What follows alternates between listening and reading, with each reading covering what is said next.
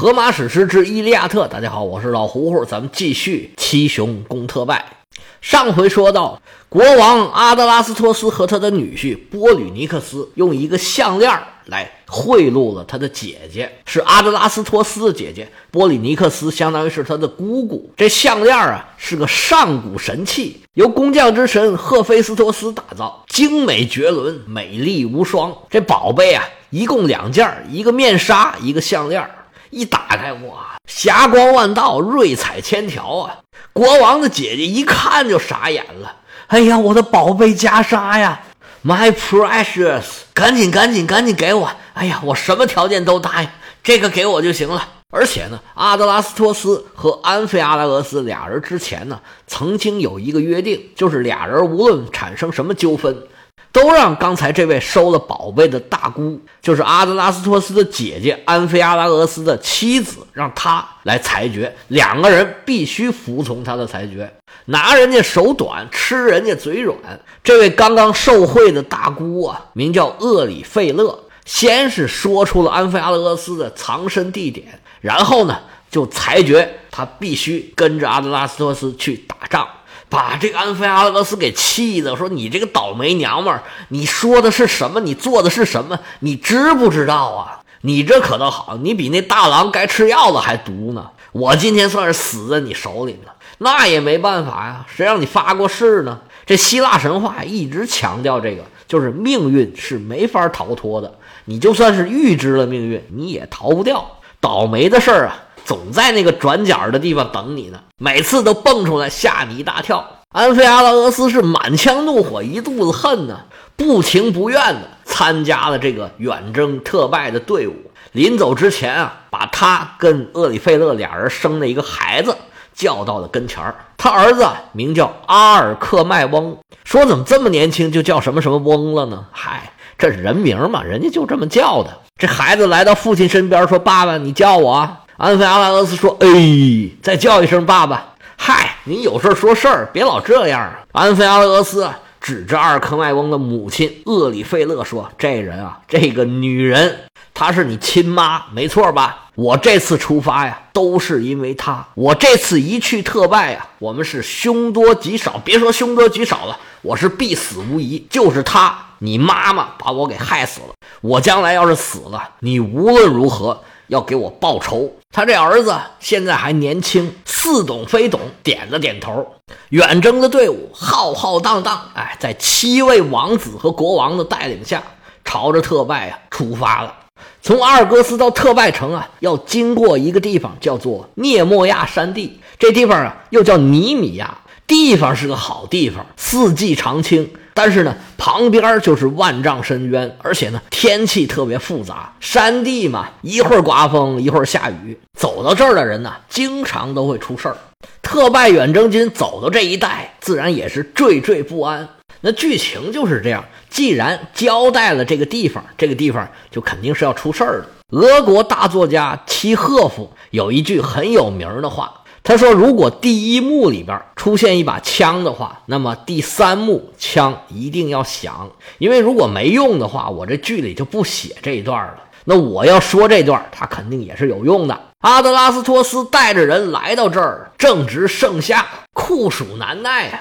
这个行军可都是负重的，无论你打仗。要带什么，穿什么，各种武器，各种防护，包括这几天的干粮，都得带在身上。这又是山地行军，一个个啊走的是呵哧带喘的，而且山高林密啊。所谓逢山开路啊，什么叫逢山开路？就这山上啊，它一般都没有什么好正经的像样的路，你前头还得拿刀啊，把这些树给砍了，那强度就要比平地上走要大得多。他们一路走啊。这个饥渴难耐啊，但是就发现很奇怪，为什么路上怎么就没有水呢？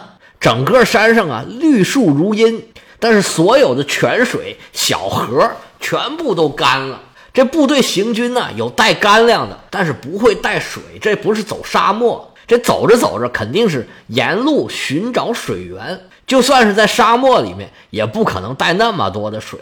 这大夏天的没水可就要了命了。大家都知道，这没吃的还能多活几天，没有水呀，可撑不了多久。阿德拉斯托斯啊，是越走越着急呀，说什么情况啊？水呢？按理说山上不会缺水呀，到处都会有水源呢。他就赶紧去找他这堂兄弟安菲阿拉俄斯。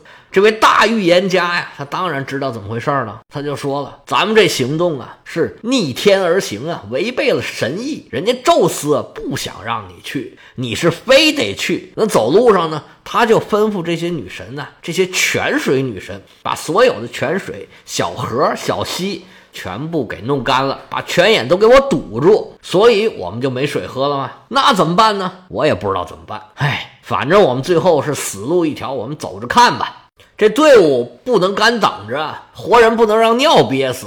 那没办法，还得继续往前走。干忍着这渴呀，是太难受了。所有的官兵都觉得自己，哎呦我天哪，我简直要烧着了。统帅虽然呢，让所有的士兵都撒出人去，四处去找泉水，但是徒劳无功啊，完全是找不着。找不着怎么办啊？找不着也得找。阿德拉斯托斯亲自带着一帮人在这找啊找啊。走着走着，突然看见一个大美女，远远的看，哎呀，这身条啊，这个长相啊，妥妥的一个大美女。但是走近一看呢，浑身是破衣烂衫，是满面的愁容。不过这气质、这长相啊，跟这个穿着打扮呢，非常的不搭。而且呢，怀里还抱了一个小婴儿。这荒山野岭的，碰着这么一大美女，还抱着个孩子，多奇怪呀！阿德拉斯托斯还有他们这帮士兵啊。都以为是遇到女神了，倒头便拜呀！说女神，女神，你看我们现在渴的不得了了，给我们指条明路，救救我们吧！一看这个场景啊，这位妇人呢，赶忙过来把他们搀起来，说：“哎，我不是女神，有我这么倒霉的女神吗？你们到底有什么想法啊？怎么回事啊？赶紧站起来，好好说啊！”阿德拉斯托斯就把自己碰到的问题啊，一五一十跟这位妇女讲了一下。说我们也没别的，就是想找点水喝。这位妇人啊说：“哦，原来是这样，那我倒是可以帮上你这个忙。我知道有一条小路，里面有一个四季不绝的清泉，泉眼很大啊，非常的丰富，足够你们人吃马喂的了。哎呀，那感情好啊！那有劳大姐给我们带路吧。那好吧，你稍等一会儿啊。这个妇人呢，把怀里这个小宝宝啊哄了一会儿。”轻轻的拍睡着了，就把小孩放在草地上，说：“你们随我来，好吧，就跟着走吧。”这一路上，阿德拉斯托斯就问这个大姐说：“您这个言谈举止跟这个穿衣打扮怎么这么不配呢？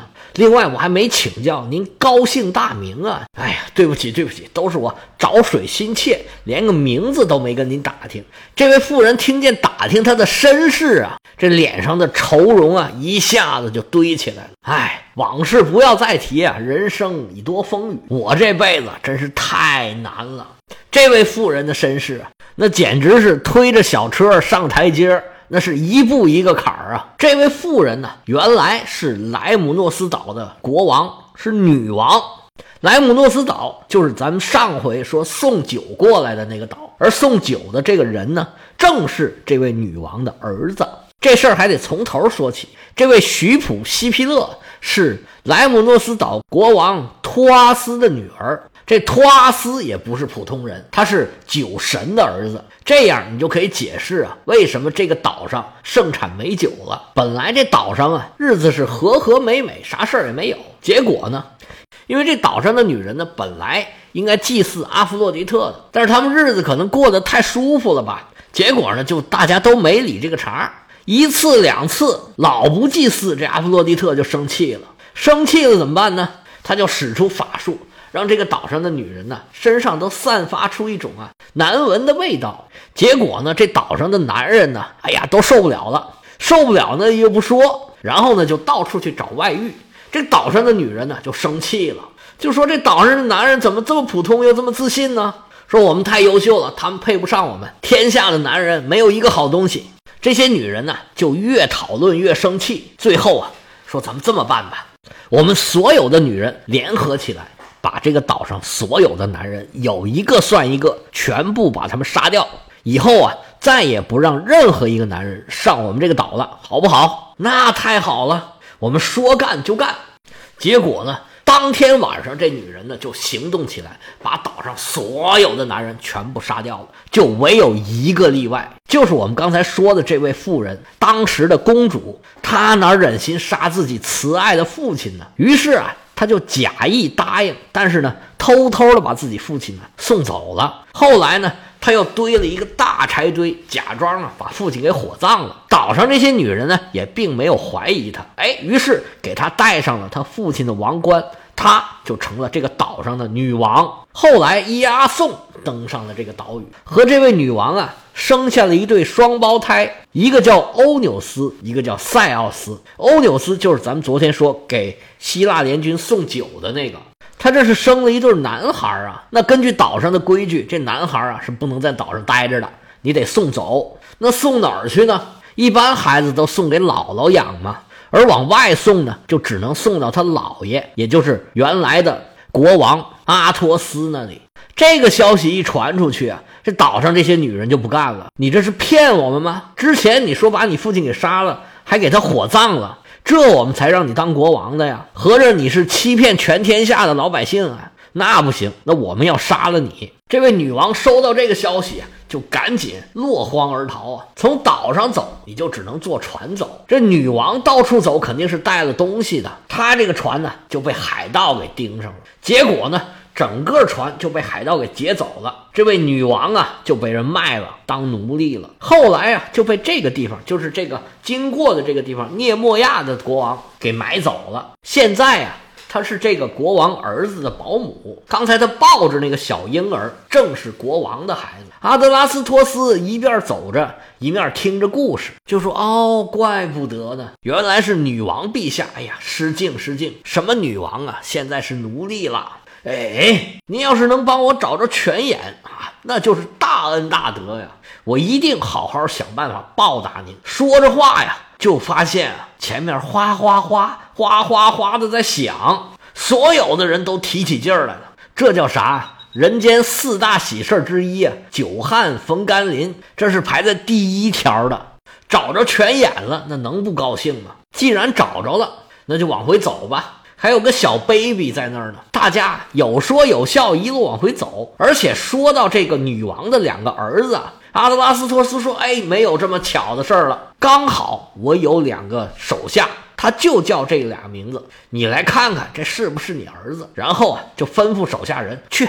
把他们俩孩子给叫过来，手下答了一声是，就加快脚步回到队伍里面去，去叫这两个孩子。走了一会儿，回到刚才啊放孩子那个地点，这位妇人一下脸都白了，孩子哪儿去了？一听这话呀，大家马上就都严肃起来了，说孩子呢？结果东找西找，东找西找，就看见有一头大蟒蛇，这肚子里面鼓鼓的。士兵们上去把蟒蛇砸死，把肚子剖开一看，原来这孩子果真是在肚子里面。不过这时候啊，已经是一点气儿都没有了。在吃之前啊，蟒蛇已经把他给勒死了。这位原来的女王，现在的保姆啊，一看这孩子的尸体，整个一个人就根儿就抽过去了。没有一会儿，他这两个儿子就赶过来了。不过再醒过来呀，这个妇人已经是发疯了啊！狂叫爆笑，跑到哪儿就不知道，最后啊不知所踪。小婴儿虽然还小啊，但是他的死呢，是因为远征军寻找水源而导致的，而且是在人家国家的土地上，王子就这么死了。远征军的一行人呢，只好带着孩子的尸体啊，硬着头皮去找国王。国王听说这消息都要疯了，抄起剑来就要跟远征军的人拼命。不过，因为远征军嘛，你想想，他们准备去打特拜的，硬拼也拼不过人家呀。这国王就想起来，这这孩子刚出生的时候，我曾经去德尔菲求过神谕，当时那个皮提亚圣女啊，就告诉我，这孩子在会走路之前，这脚就不能沾土地。这个事儿啊，我忘了跟这个保姆交代了。唉，这也是命啊，这神谕啊，真的是难以违抗啊。我们补充一下啊，这个德尔菲神殿、德尔菲神域，这个我们都以前交代过了，就是阿波罗的神殿。那这地方呢，就是他发布神谕的地方。那这个圣女呢，就叫做皮提亚圣女。这个皮提亚圣女啊，这个名字来源于皮童。这皮童咱们以前知道啊，就是那个大蟒蛇 Python。而在德尔菲召开的这个竞技会，也叫皮提亚竞技会，是希腊四大竞技会之一。这个为什么奥林匹克运动会是？四年开一次，因为它有四大竞技会，一个是奥林匹克运动会，还有一个就是我们说这个皮提亚竞技会，再有就是现在特拜远征军现在路过这个地方，叫尼米亚，也叫涅莫亚。为了纪念这个早早夭折的小王子，他们决定啊，在这儿召开一个竞技会，就叫涅莫亚或者叫尼米亚竞技会。后来发展成四大竞技会之一。还有一个呢，就是地峡竞技会，主要在科林斯那地方召开。这不同的竞技会呢，它主要是祭祀的神灵不一样，有不同的宗教诉求。不同的竞技会用的奖品也不一样。尼米亚竞技会呢，据说这个因为小王子当时是死在野芹菜里面。他当时的睡床是野芹菜做的，所以呢，这这尼米亚竞技会的奖品呢，就是野芹菜编成的帽子。涅莫亚的国王基本上算是认可了。特拜远征军对于自己儿子这种处理的方法，那能怎么办呢？谁让人家拳头这么大呢？而且孩子死了也不能复生，给他召开一个竞技会，对孩子也是一个很好的安慰。那就这样吧。那对于尼比亚国王这事儿啊，就算是过去了。当时远征军里面啊，洋溢着一种喜气洋洋的气氛，哎，就觉得哎，终于啊，度过了一场磨难，这对将来啊，似乎是一个好的预兆。但是安菲阿拉俄斯是明白人，他是忧心忡忡啊，他非常清楚这个时候啊，只是一个开始，更悲惨的故事在后头等着他们呢。安菲阿拉俄斯找到了他的堂兄弟阿德拉斯托斯，就跟他说呀：“我们这次啊够呛啊，我看我们这次就别去了，去了也是送死。”阿德拉斯托斯说：“哎，说这个话干嘛呢？我们都出来这么远了，眼看着就到了。”难道还撤回去不成吗？这话你也就跟我说说啊，千万别跟别人讲，扰乱军心可是非同小可呀。这位大预言家呀，叹了一口气，哎，退出去了。其实他知道说也没用，要是能阻止他们，他早就阻止了。事到如今呢，只有听天由命了。特拜远征军啊。是翻山越岭，穿过九十九座山，越过九十九条河，其实没有那么多，咱就这么一说吧。是终于来到了特拜城下，远征军选了一个背山面河、易守难攻又方便补给的地方扎下大营。到地方了，这七雄啊。又不着急攻城了，先干嘛？肯定是先谈判。其实不管什么战争，一般都是打打停停，打打谈谈，一边谈一边打，一边打一边谈。克劳塞维茨就说：“战争是政治的延续，古代不管多远古也是一样，各方啊都通过各种各样的办法为自己争取主动。其实之前啊两边都没少做工作，像咱们之前说的。”特拜城这边这个克里昂，还有远征军这边的波吕尼克斯，都曾经找过俄狄浦斯，只不过呢，这两头啊都被老头给骂回来了。其实两边任何一边如果握有俄狄浦斯这张牌，他出面支持，不管支持任何一方，那么他支持这一方就会占有非常大的主动。古代的战争啊，这个将领未必能完全指挥得了士兵，这个士兵临场哗变呢。这种事儿时有发生，连凯撒都会碰到这些问题。只不过呢，指挥艺术更高超的指挥员，他更有手腕，他更有人望，所以指挥起来啊就更加得心应手。所以在古代啊，统帅对军队的控制，甚至啊领袖对军队的控制，都是一个很大的难题。之前波吕尼克斯还去过麦西尼，咱们以前讲过。但是呢，虽然麦西尼的国王答应了受制于宙斯的手段，麦西尼的援军呢就没有成型。那到了临战了，双方肯定还是继续会用战争以外的一些手段为自己争取更多的利益。那既然双方要谈判，肯定要派出谈判的代表。七雄这边他会派出谁来谈判呢？最后谈判的结果到底会怎么样？我们下回啊接着说。